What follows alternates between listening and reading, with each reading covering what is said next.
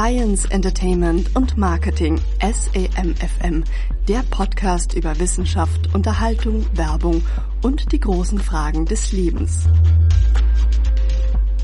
Jetzt. Hallo, Marc. Jetzt nimmt es auf. Hallo Tom. Ich habe wieder neues Gerät. Ja, das ist gut. Es sind ja auch schon wieder vier Monate vergangen seit unserer letzten Aufnahme. Wollen wir das ab jetzt quartalsweise machen?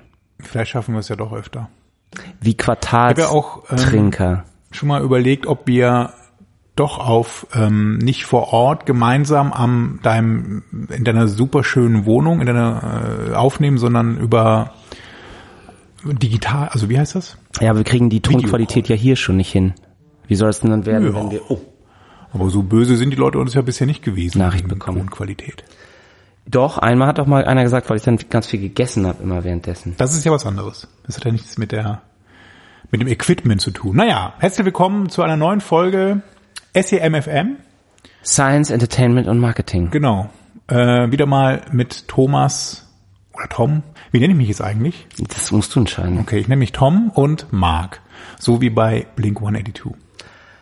Ja, die auch 25 Jahre. Oder wie lange haben die? Wie Amazon. Wie Amazon. Amazon ist äh, heute tatsächlich, wir nehmen heute am 5. Juli 2019 auf und heute feiert Amazon, äh, feiert eigentlich nicht, aber heute ist Amazon 25 Jahre alt. Amazon.com wurde am 5. Juli 1994 von 25 Jeff Jahre. Bezos angemeldet. Und. Blink 182 ist auch 25 Jahre alt. Die Band. Nee, echt? Ja. Ach, so ein Zufall. Guck mal, haben die gemeinsam losgestellt. Wer hat wohl die größere Karriere hingelegt? Jeff oder? Und wir wollten ja jetzt auch vergleichen, das könnt ihr ja auch mal machen, dass ihr in euren Amazon-Account geht und dann auf Orders Order! Und dann könnt ihr nämlich das äh, Jahr auswählen und seht dann, wann ihr das erste Mal was bestellt habt. Genau. Also das geht in der Amazon App natürlich auch oder auch online, in, also in dem Webinterface, dass man mal die erste Bestellung raussucht, die man bei Amazon getätigt hat. Bei mir war es im Jahr 2000, Ja, und was hast du bestellt? am 21. Juli 2000, also zum, nee, nicht ganz, zum äh, Fünfjährigen quasi, nee, Sechsjährigen, nicht ganz. Und zwar habe ich ein Buch bestellt, das nennt sich Auf dem Jakobsweg, Tagebuch einer, jetzt hört's hier auf, Punkt, Punkt, Punkt, irgendwie einer Reise oder so. Also das ist dieser Jakobsweg in Spanien. Und das schon Jahrzehnte bevor Helge Schneider, nee, wie hieß der andere, der das gemacht hat? Ähm, ja, Romy. Schneider. Nee. Dingsbums. Harpe Kerkeling. Harpe Kerkeling. Herp Herpeling. Da warst du ja wirklich ein Trendsetter. Ja, und äh, interessanterweise, ich, ähm, ich glaube, dieses Buch war ein Geschenk, Hm, weil ich habe nämlich auch in diesem Jahr, also in diesem Jahr 2000, noch drei andere Bücher bestellt. Man konnte ja damals nur Bücher bestellen machen. Das war ja ein Buchladen. Ja. Ähm, und das eine Buch davon ist Harry Potter und der Feuerkelch. Und ich kann mich nicht erinnern, das je gelesen zu haben. Es muss also ein Geschenk gewesen sein. Das war nämlich auch am 3.12.2000, also wahrscheinlich ein Weihnachtsgeschenk. Ich habe am 8. Februar 2000 Bleeding Hearts, Love Poems for the Nervous and Highly Strung bestellt. Da muss ich von Ernst Probleme haben, weil ich auch noch English Romantic Poetry, also entweder wollte ich da gerade ein Mädchen beeindrucken oder hatte Liebeskummer. Oder wollte sich selbst beeindrucken mit etwas? Dann im Juni schien das aber vorbei gewesen zu sein. Ich habe mich abgefunden mit meinem Nerd-Dasein und habe dann zwei Bücher von Neil Stephenson bestellt. Cryptonomicon und Snow Crash, die immer noch Oh. zwei meiner Lieblingsbücher sind. Und der hat ja gerade ein neues Buch rausgebracht, was sich auch so mit diesen ganzen Fake News und Deepfake und so ähm, beschäftigt. Also Neil Stevenson. Also hast du gewonnen, Marc. Du hast die besseren Bücher schon im Jahr 2000 bestellt als ich. Und dann Wollen können wir wir noch noch mal auf 2001 gehen. Ja, wann, wann die ersten Nicht-Bücher quasi, ne? Das, ich weiß gar nicht, wie lange Amazon immer als Buchladen dann noch so. Gott, was habe ich denn für eine... Ich war echt ein komischer Typ. 2001. Ich habe dann im Dezember 2001 habe ich Paul Lawrence Rose, Heisenberg und, die, und das Atombombenprojekt der Nazis. Ich habe ich hab 2001 im März den Film Alles Routine auf VHS bestellt. Und dann habe ich, oh Gott, Und dann habe ich noch geile Hardcore Punk Rock. Ach, die Band Blood for Blood und das Album Living in Exile.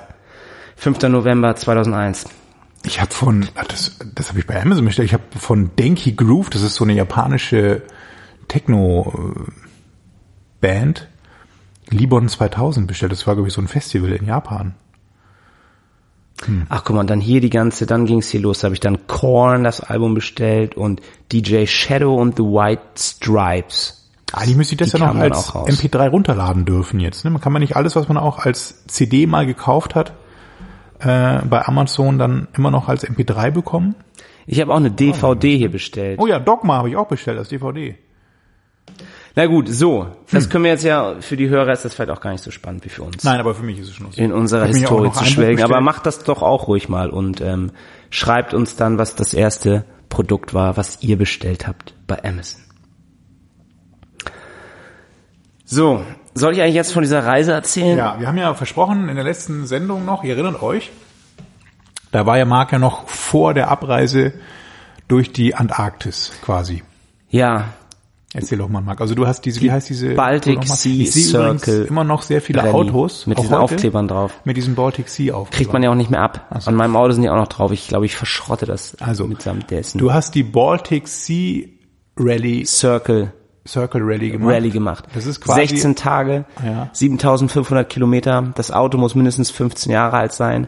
Und dann fährt man, fährt man, fährt man von hier, von Hamburg, vom Fischmarkt aus durch Dänemark, hoch durch Schweden, dann nach Norwegen, dann zum Nordkap, Mhm. dann rüber nach Nordfinnland, da kurz durch, dann rüber nach Murmansk, dann von Murmansk runter bis St. Petersburg und von da dann durch die baltischen Staaten und Polen wieder zurück nach Hamburg.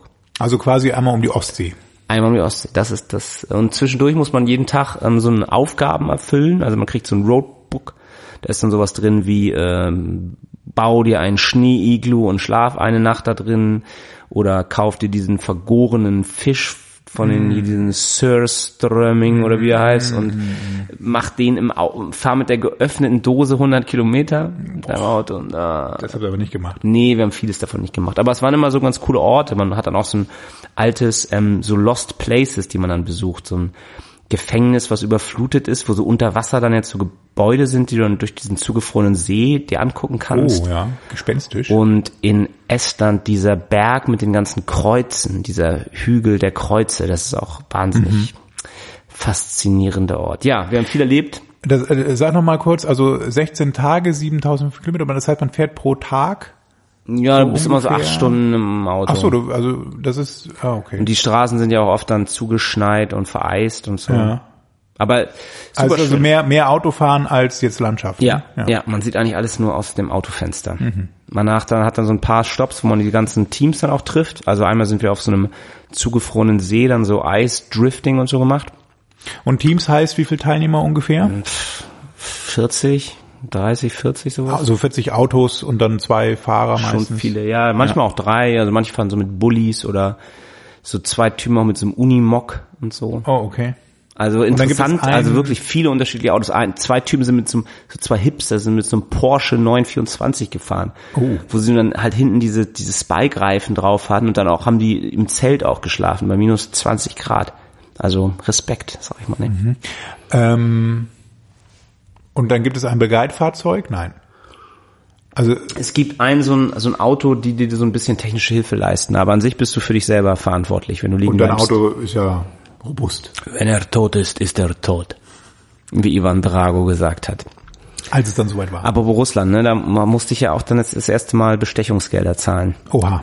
Hat mich ein, so ein äh, ru- russischer Polizist in St. Petersburg rausgewunken und ähm, dann sollte ich hinten bei ihm in sein Auto einsteigen. Mein Beifahrer musste drin bleiben und dann hat er über Google Translate mir dann immer so Sätze vorgespielt und so, dass ich halt, äh, ja, sie halt Restalkohol gehabt hätte von letzter Nacht und dass er mir das Auto wegnimmt, dass wir über Nacht da bleiben müssen, dass wir einen Haftrichter vorgeführt werden und 500 Euro zahlen müssen und so weiter und so fort. Und dann bist du durch ein, durch ein Obolus von, Ja, dann haben wir ihm 50? alles, was wir hatten, irgendwie 250 Euro oder so. Das ist wahrscheinlich mehr als sein Monatsgehalt gewesen. oh, ist da doch nicht so gehässig. Naja, und dann hat er uns fahren lassen. Dann meinte er, ah ja gut. ist nicht so schlimm. Kann ich nicht zahlen, Strafe, bitte ein bisschen. Ja gut, was hast du da? Äh, hier, das ist alles. Naja. Bitte, bitte. Aber ähm, das war das schlimmste Erlebnis oder gab's noch ekelhaft? wir hatten noch einen Motorschaden. Es fing dann auch in Russland das ist ja eh, also dieses Moment, da ist ja auch diese, diese Atom-U-Boote, die da vor sich Ja. hin rotten. Ich hätte Ach da echt mal so einen ja. Geigerzähler mitnehmen sollen, ne? Ja. Also, das ist alles so dreckig und kaputt. Dann sind wir diese endlose Straße da runtergefahren. Dann ist uns das Benzin noch ausgegangen, dann mussten wir irgendwie anhalten, dann kam da so ein Wolfsrudel aus dem Wald, dann sind wir schnell wieder eingestiegen und weitergefahren. Und dann äh, fing das auf einmal an, nach so nach Abgasen zu riechen im Auto und dachte ich erst, das wäre dieser Russendiesel, der halt so ein bisschen anders vielleicht so ein paar Zusatzstoffe noch hat. Und dann äh, stellte sich aber dann doch hinaus heraus, dass dass wir äh, dass einer dieser ähm, dieser Einspritzdüsen halt so ein bisschen ähm, undicht war und dass da so seitlich oben alles, der ganze Motor war schon verschlackt, Oh Gott. spritzte das alles raus. Und haben wir das dann aber irgendwie noch dicht bekommen mit so einer Unterlegscheibe und so und dann, oh, dann sind wir weitergefahren. Was war denn die kälteste? Übrigens, falls einer von den Hörern einen Grand Cherokee Baujahr 2002 kaufen möchte, Top in Schuss. gut in Schuss, keine äh, bekannten Technik? Mängel, dann meldet euch gerne. Was war die kälteste Nacht oder, oder die kälteste Temperatur, die ihr aushalten musstet? Ja, das war in Nordfinnland. Dann äh, auf dieser Fahrt zu dem Hotel war das einmal minus 34 Grad. Oh, wow, wow, wow. Und das war auch ganz spannend, weil dann halt ähm, das im Auto ja nicht mehr warm wird, weil der Motor nicht mehr nicht mehr genug Wärme produziert. Und dann haben auch andere Teams angehalten und haben sich dann ihre Fußmatten vorne vor den Kühler gebaut, um das, Ja. damit dann keine Luft mehr da Die reinkommt. kalte vorne. Luft nicht, den Motor. Ja. Ständig. Und dann hatten wir, nachts war es dann auch so minus 27 Grad, wo wir dann übernachtet haben. Und da habe ich dann auch diese, äh, das an die Steckdose angeschlossen. Wir hatten ja so einen Ja, elektrischen so eine Vorheizer uns da eingebaut. System. Ich glaube, das war nicht, nicht Aber ihr wart dann immer in einem Hotel jetzt oder? Ja. Also in diesem Fall dann. immer im Hotel. Und habt ihr diese Iglu-Geschichte? Oder so Hostels. Gemacht? Nee, auch nicht. Auch nicht. Habe ich ja einmal schon mal gemacht in so einem Eishotel. Das ist ganz ungemütlich. Auch nicht so toll. Muss man nicht gemacht haben. Ja, nicht schlecht. Aber landschaftlich, dieses Nordnorwegen, traumhaft. Also ja, Berge. ähm, ich hatte das ja vorher gemacht, ich glaube ich auch erzählt beim letzten Mal eben mit so eine Camper-Tour. Und jetzt natürlich überhaupt keine äh, Rallye oder sowas, sondern ganz ähm, entspannt. Und auch da habe ich festgestellt, dass das wirklich schöne Landschaft. Also Schweden gefiel mir fast noch besser. Ähm, wobei Norwegen, also bei Norwegen ist es so ein bisschen, kennst du Alfjord, kennst du alle Fjorde? Ein Mann, ein Fjord. Ähm, von daher fand ich das jetzt, ist auch schön, aber ne, ja, so Fjorde jetzt nicht so wenig, aber man kann da auch sehr toll in so Nationalparks und sowas dann dafür wandern. Und Schweden hat ja durch die Scheren so einen schönen Reiz, finde ich. Ich finde ja diese Scherenlandschaft sehr eindrucksvoll und angenehm. Was für Scheren. Diese zerklüftete Küstenlandschaft sozusagen. Es ist so Stein. Ich würde ja auch gern noch auf diesen Stein, wo dann alle Instagrammer immer dieses Instagram-Foto machen. Ja. Wie sieht denn deine Instagramer-Karriere jetzt mittlerweile aus? Ach so, und das habe ich ganz vergessen. Und Polarlicht, ne? Da hatten wir richtig viel Glück. Der ganze Himmel war voll mit Polarlicht. Drei Tage lang. Das war richtig, richtig schön. Aurora. Ja, schön. Das heißt, du musst doch mal hin oder wie ist jetzt die nächste Planung für deine äh, Ja, im Sommer Urlaubs- vielleicht nochmal, ne? Geschichte? Jetzt will ich ja erstmal nochmal nach, entweder nach Namibia oder vielleicht fahre ich erstmal jetzt nach Florida. Ach ja. Trumpland.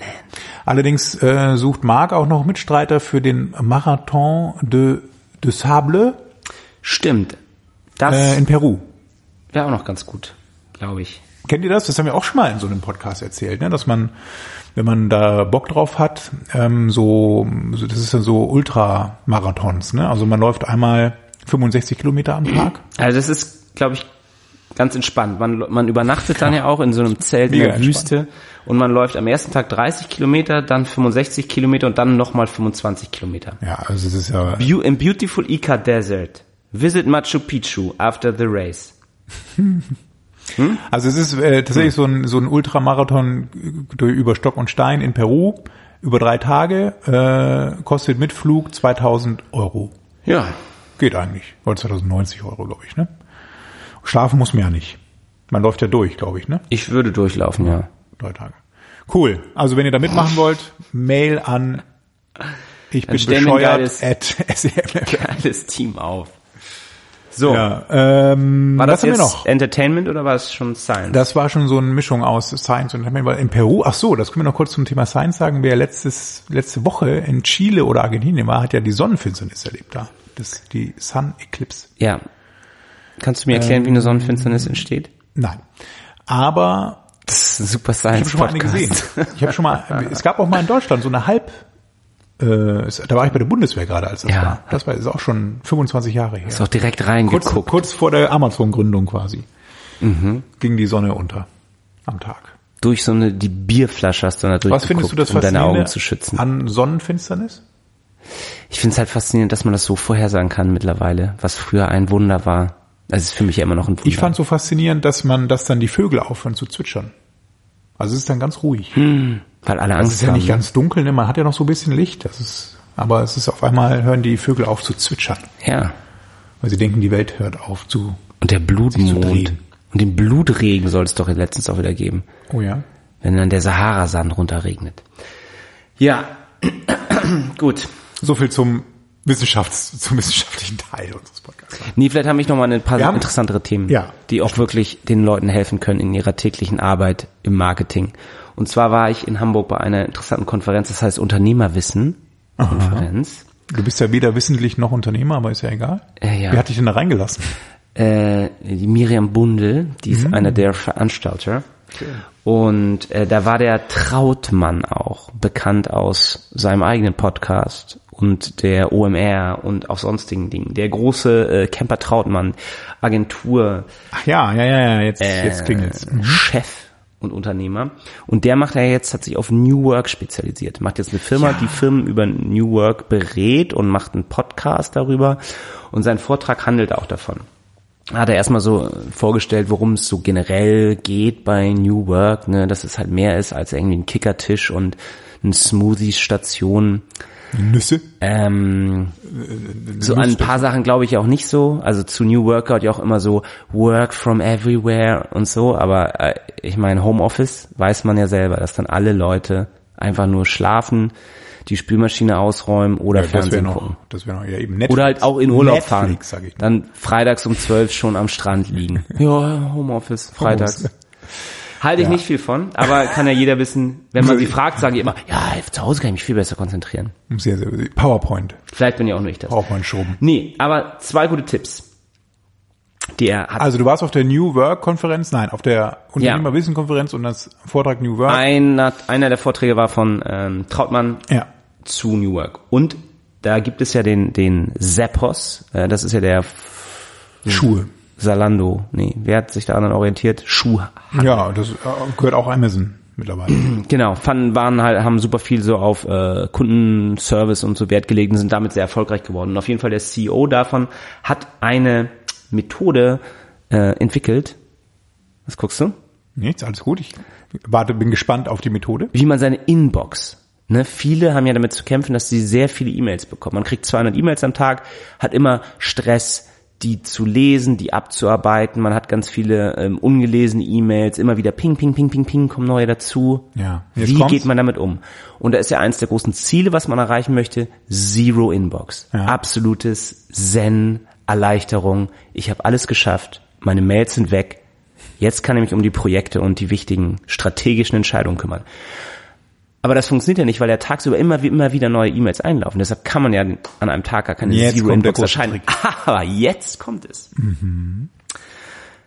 Er hat Yesterbox Methode erfunden. Und zwar beantwortet er immer die E-Mails von gestern. Kann die dann alle abarbeiten und ist dann durch. Hat dann alle E-Mails fertig. Zero Inbox von gestern. Na? Ja. Aber Was ist denn mit den Entscheidungen von heute?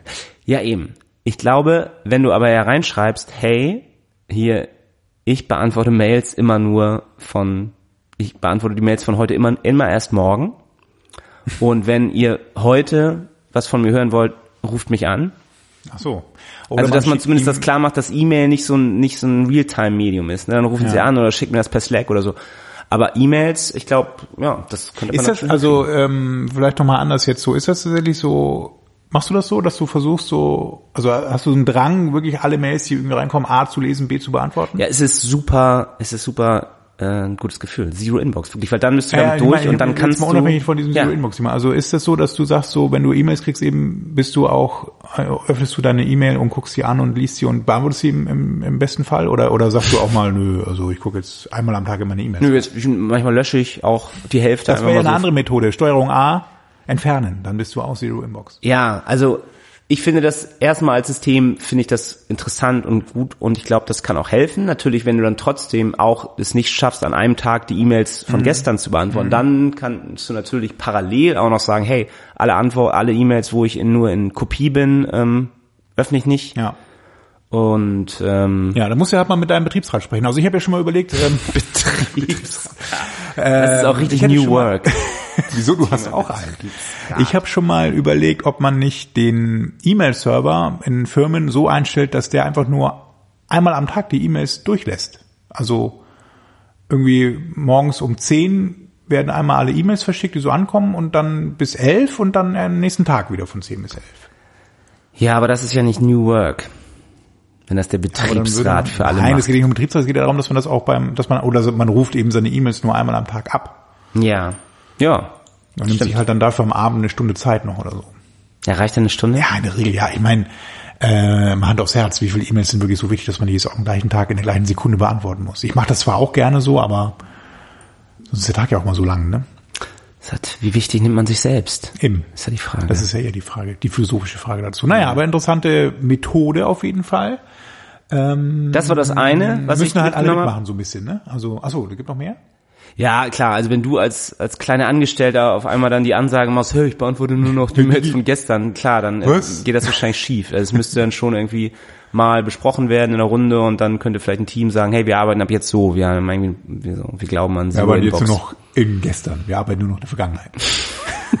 wie alle deutschen Unternehmen ja eigentlich.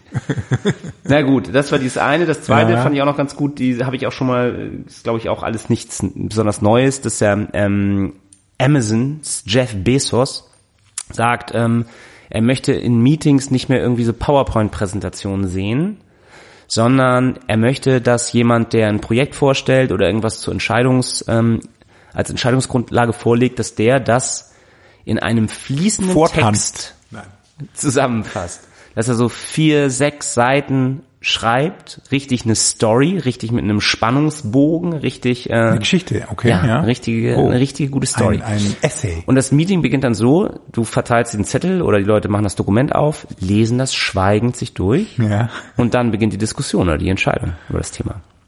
Finde ich auch ganz gut. Aha, ja, hat was.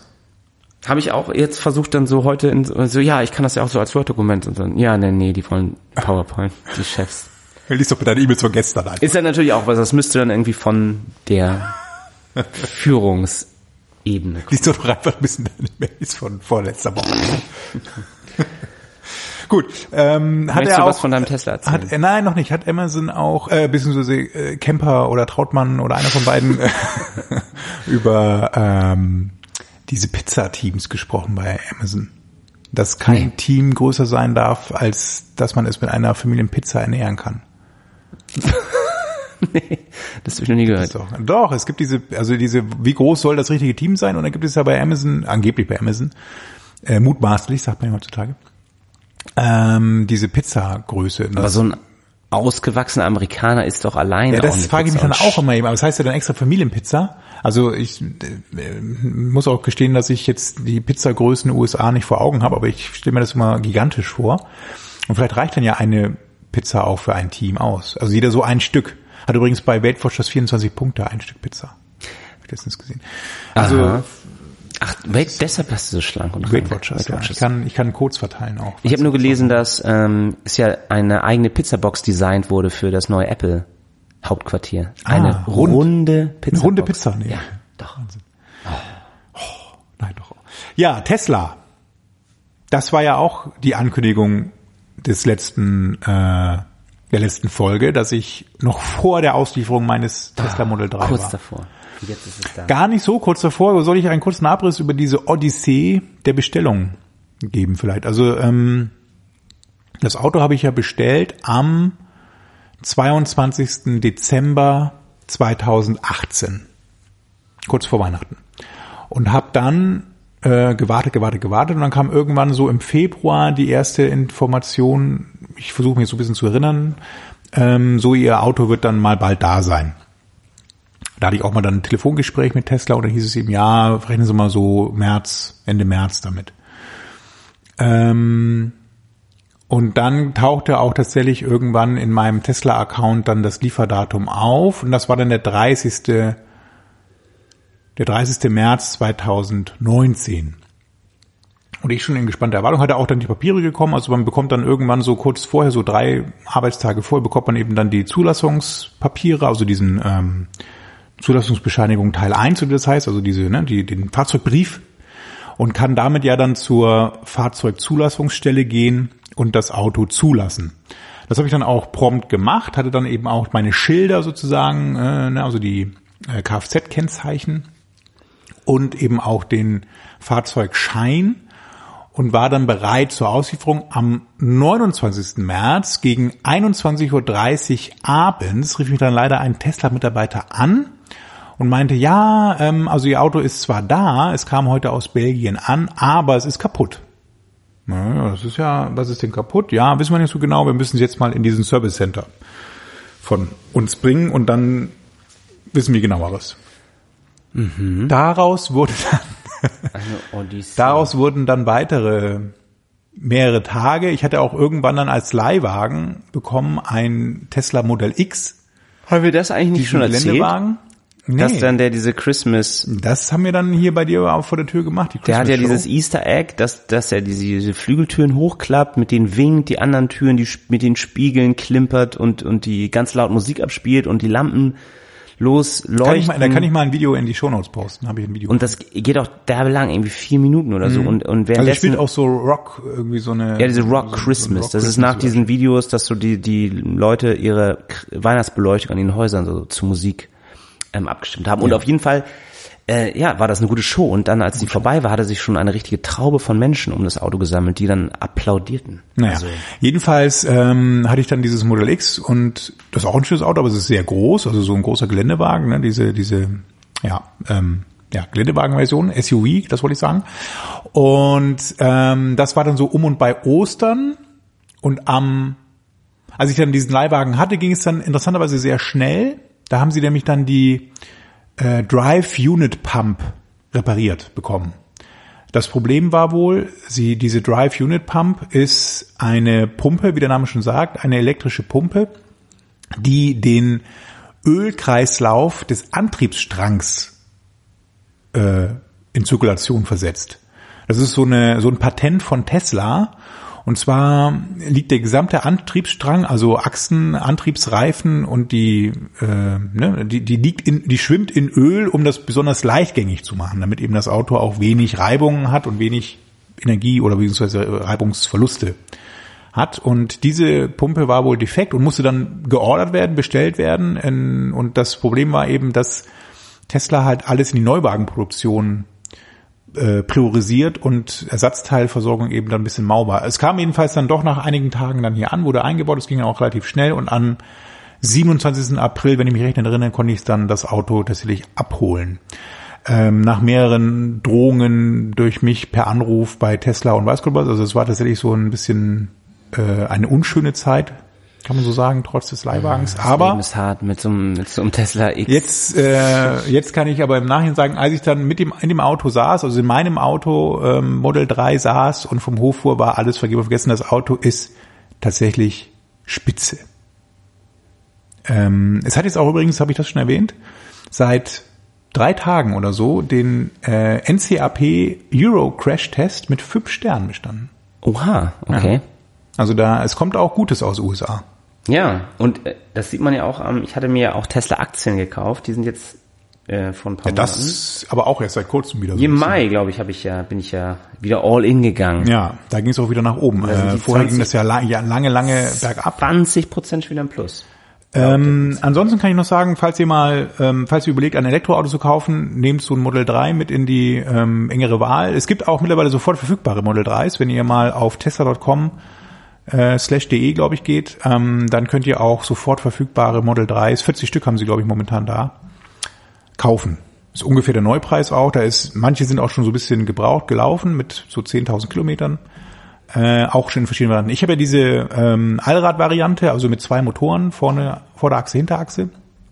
Es gibt mittlerweile auch die heckgetriebene Va- Variante, die ist etwas günstiger und hat auch einen etwas kleineren Akku, also etwas kleinere Reichweite. Und was ja jetzt auch noch kommen soll, was sie dann auch während meiner Liefer Auslieferungsgeschichte ähm, angekündigt hatten, war ja das Modell Y-Mark. Ja.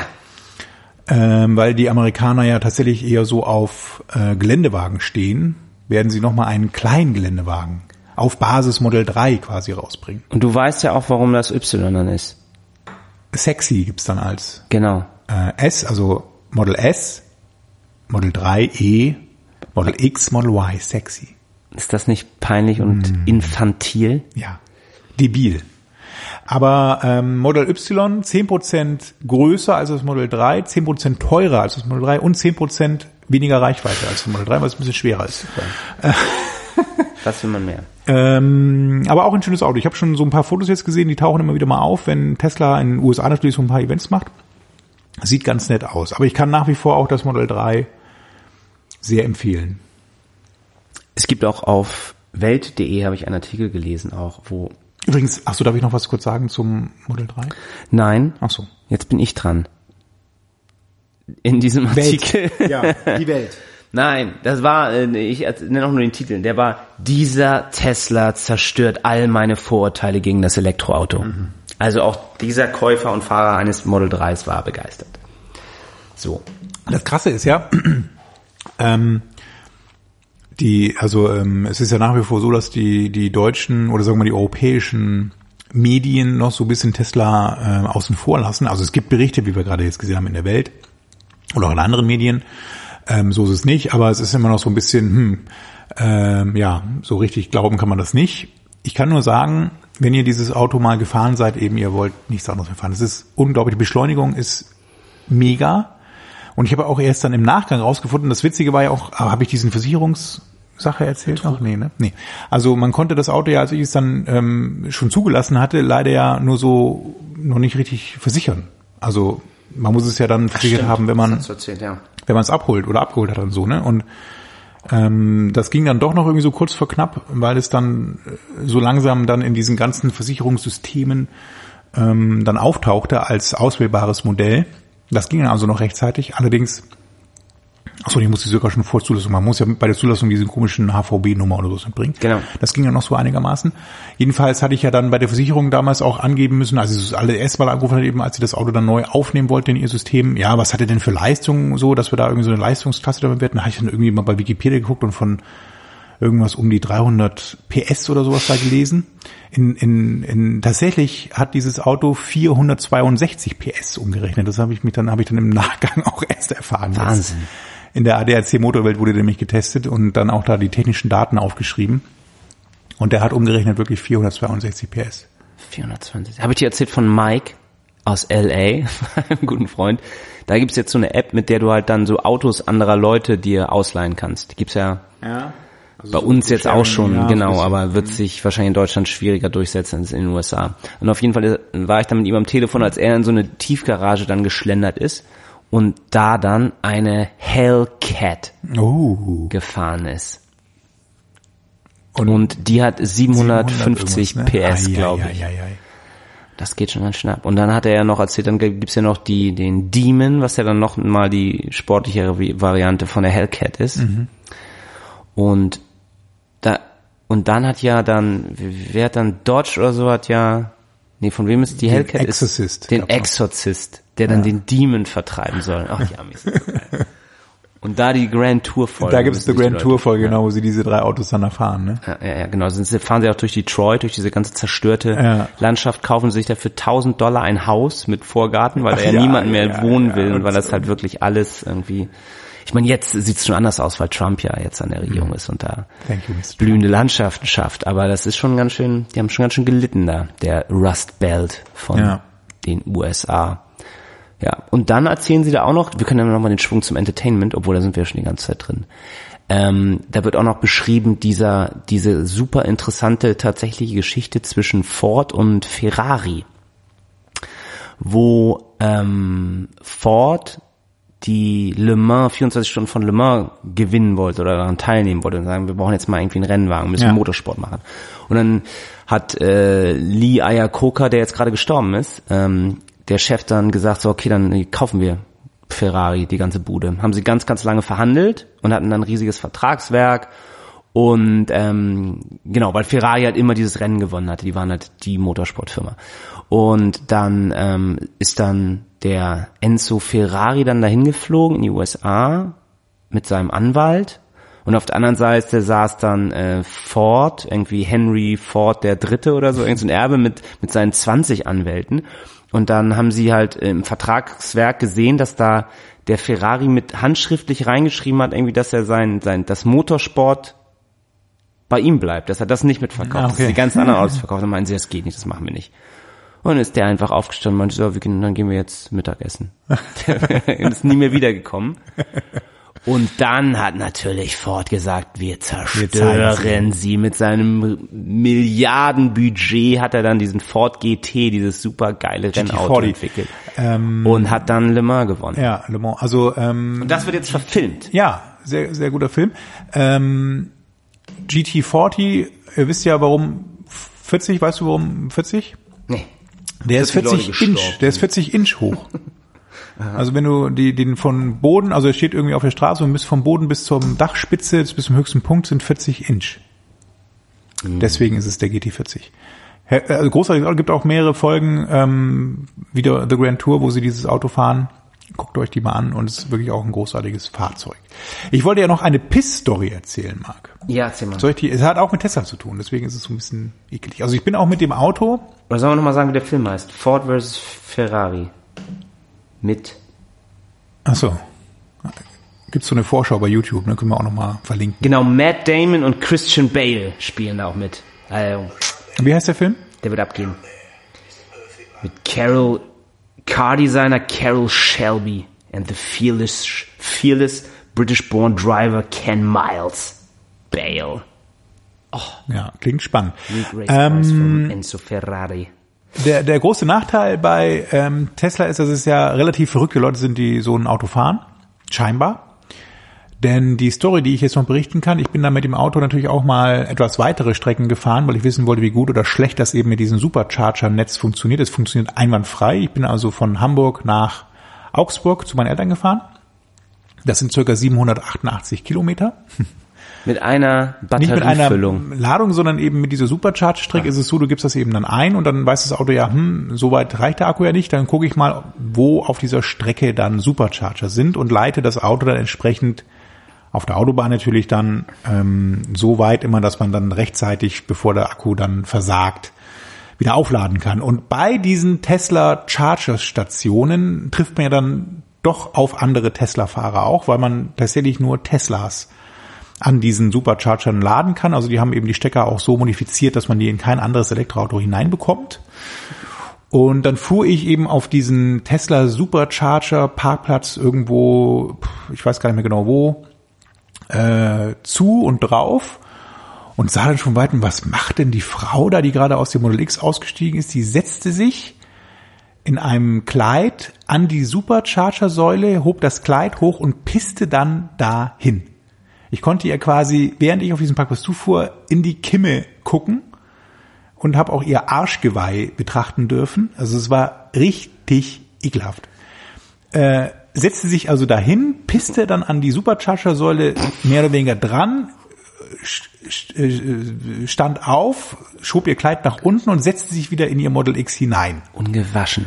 Ungewaschen, ohne Hände zu waschen. Das ist ja fast wie in der, Ungefähr 20 Meter von der Burger King Toilette entfernt. in der Jerks, äh, in der Jerks Staffel. Ist das auch gerade in der letzten. Und die andere Geschichte, ich kann noch ergänzen. Klar, ja. Was, äh, genau, dann kam dann so ein, so ein Tesla Model S Fahrer auch noch dann irgendwie mit hat dahin geschissen. im Katalog bestellten Neben die Säule. asiatisch aussehenden Frau. Das habe ich jetzt nicht, das ist nicht, ähm, äh, nicht äh, bös gemeint. Ja. Aber es sah so aus, der hatte, also der Typ, der war, der war in meinem Alter vielleicht so, ne, also um die 40 irgendwie und ähm, hatte dann so eine, so eine, hatte so eine äh, Outdoor-Mütze auf, so eine khakifarbene Schirmmütze und so, ein, so eine Weste und meinte dann eben, Ja, äh, also, du kannst dich nicht neben mich stellen und bei mir laden. Dann laden wir beide langsamer. dann sage ich, ja, ist ja interessant, ähm, aber ich stehe ja gar nicht neben dir. Ja, ich wollte nur sagen, dass du nicht neben mir parkst und dann lädst. Und ich stand bei ihm, ich stand diagonal gegenüber und Warum hab da hast du eben nicht so, sofort ne? eine Schelle gezogen? Also, Ja, nur, dass es weiß beim nächsten Mal. das ist nicht dein Ernst. ja, ehrlich. Gott. Also es ist, es ist leider Kaufe sind ich mir doch keinen Tesla. Ich hoffe, es wird besser. Laden wir beide langsamer. Es ist so, wenn du, also diese Ladesäulen sind eben durchnummeriert, da gibt's immer 1a, 1b, 2a, 2b. Mhm. Den Typen hätte ich also hängt immer eins zusammen Ja. und, und zwei, also A und B. Und wenn du dann an quasi so- Ja. Säule A und B in ein Auto hängst, dann geht halt nur die halbe Energie direkt seine- Deswegen seine Lade- immer eine Sein Laderüssel hätte ich direkt halt ihm rausgerissen. Schneller. Aber so eine, also, naja. Na gut. Ich habe vielleicht auch noch mal eine, Piss-Story. ich habe auch noch eine Piss-Story. Und Ja. zwar Hochzeit mit so schwedisch-finnischem Familienhintergrund. Danach gehen wir dann noch alle, äh, Hattest du ihn etwas von diesem Fisch mitgebracht? gehen, nein. Danach gehen wir alle noch ein bisschen über die Reeperbahn. Und ähm, du, du weißt ja noch, wo wir damals die ersten Podcasts aufgenommen haben, in der Talstraße. Oh, Daneben der Talstraße ist eine Querstraße, das ist die Schmuckstraße. das war früher das, äh, früher war das Chinatown in Hamburg, bevor die Nazis kamen. Und jetzt ist das der, der wo die Transsexuellen anschaffen gehen. Äh, und dahinter ist so eine kleine Grünfläche. Und da sind wir dann lang gegangen und dann meinten, ja, wir müssen auf die Toilette und so, sonst können wir vielleicht hier mal kurz ins Gebüsch pissen. ja. Und dann Gute sind Idee. ins Gebüsch, pinkeln gegangen, kamen dann zurück Immerhin. mit erschrockenen Augen und meinten, ja, da hat sich einer, äh, da kam dann einer, hat sich, hat sich äh, neben mich gekniet, hat seine Hände wie so ein, ein Gefäß, wie eine Schale ausgebreitet, ihm entgegengestreckt und gesagt, piss mir in die Hände, piss mir bitte in die Hände. Ja, Natursekt. hab ich gefragt, und hast gemacht? Habe ich auch gemacht, ja. Hat er aber nicht gemacht. Ach, schade. Das ist halt, ja, okay, ich meine, hätte man ja Wollte mal er machen können. einhalten? Das tut ja weh. Nee, hat er daneben gepisst. Also der, der Ah, hat sich dann Gesicht nicht, er gepisst. ist nicht dann ganz aggressiv, Oh ist ja nicht Richtung Strahl gegangen, sondern er wie, wollte äh, eben The Bloodhound Gang angepisst auf werden. der Bühne. Ja. Wir haben heute ziemlich eklige Themen, Marc. Ja, und auch nichts. Was haben wir denn noch wirklich Gutes? Wir haben übrigens, willst du die Uhrzeit wissen? Nein. Wie, wie viele jetzt für Wir haben schon 40 Minuten Aufnahme. Ja, und noch keine. Also wie, wie, du wolltest ja noch was von CSS Ja, genau. Und zwar Miami erzählen. Äh, Google. Wir haben ja, wir haben ja auch ein bisschen was zum Thema Marketing mitgebracht. Ne? Und ihr wisst ja, dass wir auch die Experten, die selbsternannten sind, für Suchmaschinenmarketing. Könnte man bei dem Namen SEM, FM gar nicht vermuten. Ähm, jedenfalls ist es ja so, dass ähm, Google vor einiger Zeit aufgrund einer Rechtslage in der in Europa ähm, die Alleinherrschaft über Google Shopping aufgeben musste. Also Google, Google Shopping war ja ähm, am Anfang mal so für alle nutzbar und irgendwann hat dann Google mal entschieden, "Hm, nee, das wollen wir jetzt eigentlich nur noch Werbetreibenden, die dafür eifrig zahlen, ähm, zulassen. Das heißt, sämtliche Preissuchmaschinen, die auch über Google Shopping ihren Traffic einkaufen konnten, also ihre Produktdatenfeeds dann, die sie ja von Werbetreibenden bekommen haben, dann dort hochgeladen haben, die wurden dann aus diesem ganzen Google Shopping Programm ausgeklammert. Und das fand die EU dann nicht so toll, aus kartellrechtlichen Gründen oder auch aus weiß ich gar nicht was für Gründen. Jedenfalls äh, musste Google dann etwas kreieren, dass auch Preissuchmaschinen wieder in der Lage sind, Google Shopping äh, zu nutzen, beziehungsweise dort ihre Produkte zu listen und dann aber auch direkt auf die werbetreibenden Seiten verlinken. Also nicht auf die eigene Preissuchmaschine, sondern eben direkt zum Werbetreibenden. Und das Ganze nennt sich CSS. Also ähm, CSS Partnership, die sie dann da eben eingehen. Das steht, glaube ich, für Cross-Selling Site oder irgendwie so, ne? Nee. Oder Cascading Style Sheet Partner. Comparison, Comparison Shopping, Shopping, irgendwas. System. System Partner. Jedenfalls sind das eben, ist es dann die Variante eben, die dann speziell für Preissuchmaschinenanbieter geöffnet ist. Und dann haben ja schon alle schon so ein bisschen gedacht, immer als das dann quasi ähm, erlassen wurde, hm, das wird ja Google immer noch so ein bisschen regulieren wahrscheinlich, ne? Und die Preissuchmaschinenanbieter haben auch gesagt, so ja, ich kann da natürlich jetzt so versuchen, meine Produkte zu listen, aber auch die Werbetreiber haben gesagt, eben, warum soll ich denn dann jetzt erst meine Produkte an die Preissumme schicken, damit die das dann bewerben und dann auch direkt auf mich verlinken, dann kann ich es ja auch gleich selber machen.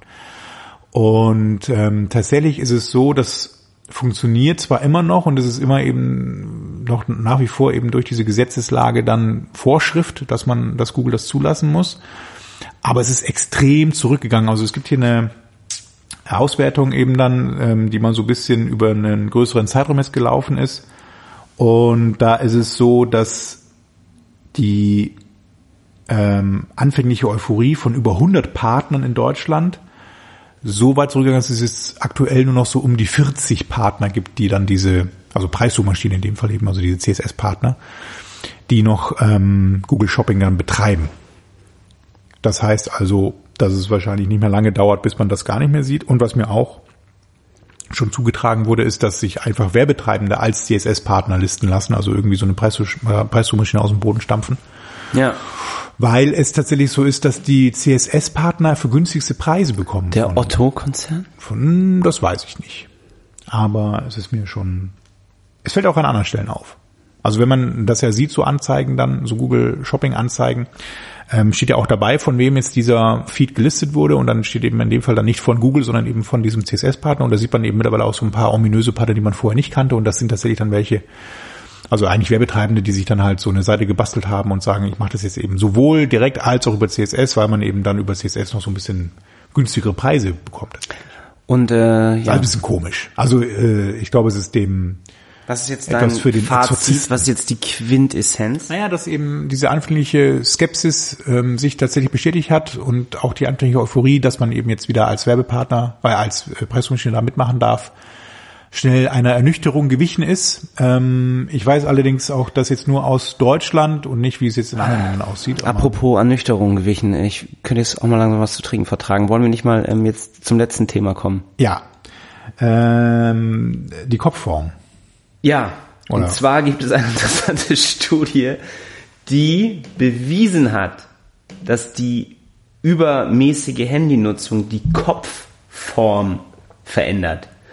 Und zwar führt es dazu, dass sich das, das Hinterhauptbein, dass sich da eine Protuberanz bildet. Jetzt hast du das im, im Bei jungen National, Erwachsenen. National Enquirer gelesen? Oder? Ja, beim businessinsider.de. Oh Gott. Ja gut, aber das wurde im Journal of Anatomy veröffentlicht. Mhm. Und ich, das glaube ich ja auch, dass man, es ist doch zwangsläufig so, dass man dann irgendwann einen Buckel bekommt oder die Leute sich Ja, aber doch ähm, nicht durch Handynutzung. durch, wenn du immer nach unten guckst, auf dein Handy. Und die Augen gehen weiter zurück in den Kopf und Kopfform, also ja hinten durch die durch das Vorbeugen wird hinten hier entsteht dann noch so ein Knochen, der dann raus. Mhm. Aber das so müsste ja auch dann- du du dann so ein bisschen ja auch. bucklig. Irgendwie in einer etwas gebückt. Und was sie ja auch festgestellt haben, dass sich auch die Daumen, dass die länger und beweglicher werden durch das ganze Getippe. Die, die, durch die Charles Darwin Evolution bewiesen oder oder naja. Hier schreiben die, die größte Verformung war 30 Millimeter lang. Also ich weiß ich weiß jetzt nicht wie. Es, es klingt nicht sehr wissenschaftlich, aber gut. Hier. Das ist könnt auch mal berichten, ein ob schöner, ihr- schöner Vergleich noch zum Schluss. Stellt euch Stalaktiten und Stalagmiten vor. Wenn sich niemand darum kümmert, werden sie weiter wachsen. Und so wird euch auch ein Stalaktit oder mit aus dem Kopf hin 3000 wachsen. Jahre. Wenn ihr jetzt nicht euer Smartphone mal wegpackt. Gut. Aber ihr könnt das Smartphone natürlich erst dann wegpacken, wenn wir mit der Sendung am Ende sind. Und das sind wir jetzt. Ähm, Und das sind wir jetzt. Und wir versprechen hoch und heilig, nein. Ab jetzt jeden jedes Monat. Jahr. Oder auch nicht. Ist ja auch egal. Ja, ähm, haben wir noch ähm, was Gutes zum, das Beste zum Schluss war jetzt wirklich deine Kopfformmeldung, also ja, Das war doch ganz amüsant. ganz amüsant. Ähm, wir bereiten uns das nächste Mal natürlich wieder besser vor Und bitte auf, das glaubt, noch besser vor Das glaubt uns keiner. und äh, bringen wieder frischen Input mit. Ich muss noch irgendwas, was, was hatte ich noch bei der Webseite gestört? sem.fm übrigens unsere Homepage. Was hatte ich da noch gestört, Marc? Morgen ist Triathlon in Hamburg.